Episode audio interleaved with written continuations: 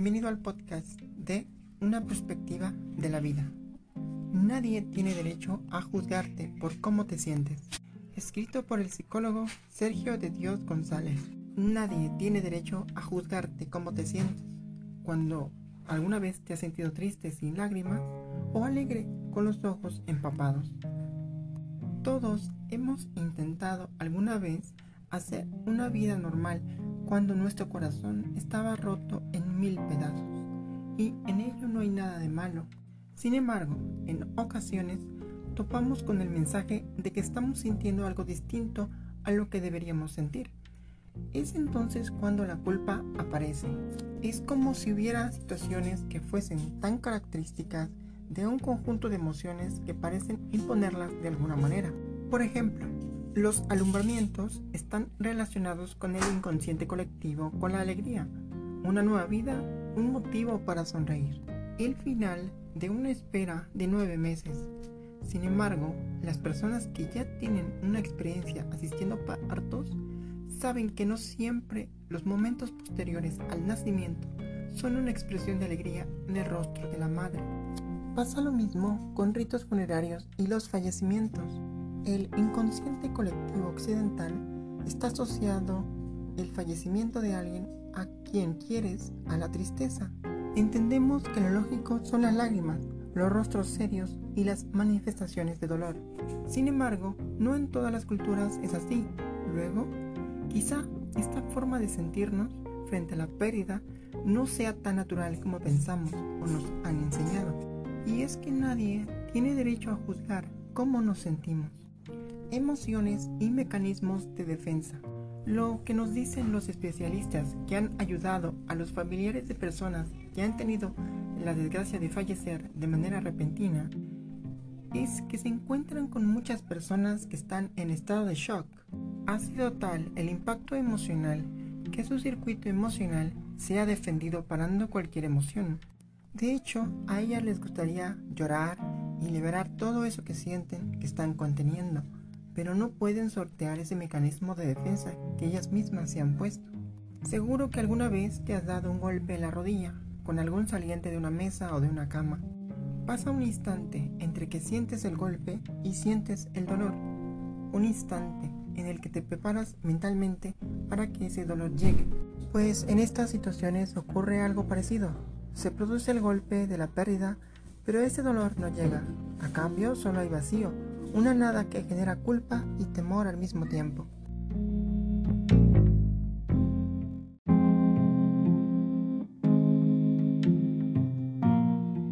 Otra manera en la que el dolor no parece o aparece disociado frente a la pérdida se produce cuando activamos otro mecanismo de defensa, la negación. Negar esta pérdida elimina automáticamente la parte consciente del duelo.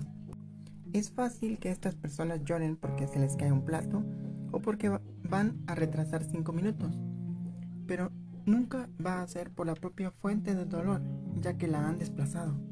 Como decíamos antes, utilizando el ejemplo del parto, no solo la tristeza puede estar ausente cuando lo esperable sería que estuviera presente, también pasa con las emociones de valencia positiva, como la alegría. Piensa en ese sueño que te costó tanto conseguir y al que dedicaste tanto tiempo. Al lograrlo, puede que te sintieras muy contento, pero también hay una gran probabilidad de que sintieras una especie de vacío, incluso de tristeza. Piensa que el deseo esconde una paradoja en el que se basa una buena parte del pesimismo filosófico del siglo XX. Cuando se cumple o se satisface, entonces muere o decae. Vamos con el enamorado y correspondido. Nos imaginamos que le brillan los ojos y desprende alegría. Sin embargo, una realidad distinta, casi igual de común al enamorado alegre, es el enamorado estresado. Está en ese momento de idealización en el que siente que solamente puede corresponder al otro con la mejor versión de él mismo. A su vez, esto provoca un estado de tensión del que precisamente esa alegría sale huyendo y es sustituida por una incertidumbre que difícilmente se soporta. ¿Dónde estará? ¿Qué hará?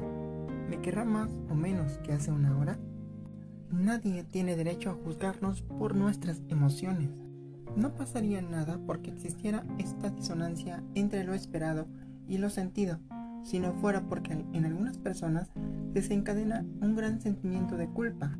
Alguien que no llora por la muerte de una persona a la que quería mucho, se le puede llegar a sentir muy culpable.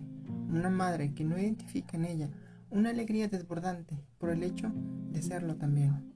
Otro complemento igual de pernicioso para estas situaciones y que se puede sumar a la propia culpa es el de que la persona no, se sienta humana. Puede llegar a pensar que no consigue sentir esa tristeza porque en realidad es una psicópata, una persona no humana y sin sentimientos, con todo lo que eso conlleva. Los comentarios del entorno social muchas veces tampoco ayudan. Alrededor de un recién nacido siempre hay un buen puñado de madres postizas que piensan que tienen el bastón de la sabiduría para dictar cómo se tiene que cuidar a un niño. Durante los primeros meses, su ayuda, bien administrada realmente es un apoyo, pero cuando se administra mal, se convierte en esa piedra que termina de hundir la autoestima de la madre al fondo. Los demás también pueden hacer comentarios para criticar que no sintamos tristeza. Ocurre, por ejemplo, cuando alguien sufre la pérdida de un ser querido y la batalla por seguir con su vida tiene que escuchar frases como tanto decías que le querías y a los dos días ya estás de fiesta o no le querías tanto como yo si pudiste ir a trabajar al siguiente día. Estas frases son tan profundamente injustas y pronunciadas en muchas ocasiones de forma tan poco sensible, olvidando que nadie tiene derecho a juzgar cómo nos sentimos. De una manera o de otra, nuestro mundo emocional es muy sensible a nuestras condiciones particulares. Así, ni los demás ni nosotros tienen y tenemos derecho a juzgar y a juzgarnos por lo que sintamos.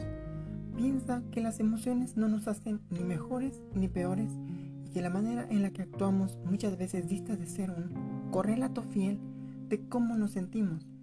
Por eso, precisamente, la culpa con la que muchas veces cargamos en los demás o en nosotros, esta culpa no tiene sentido.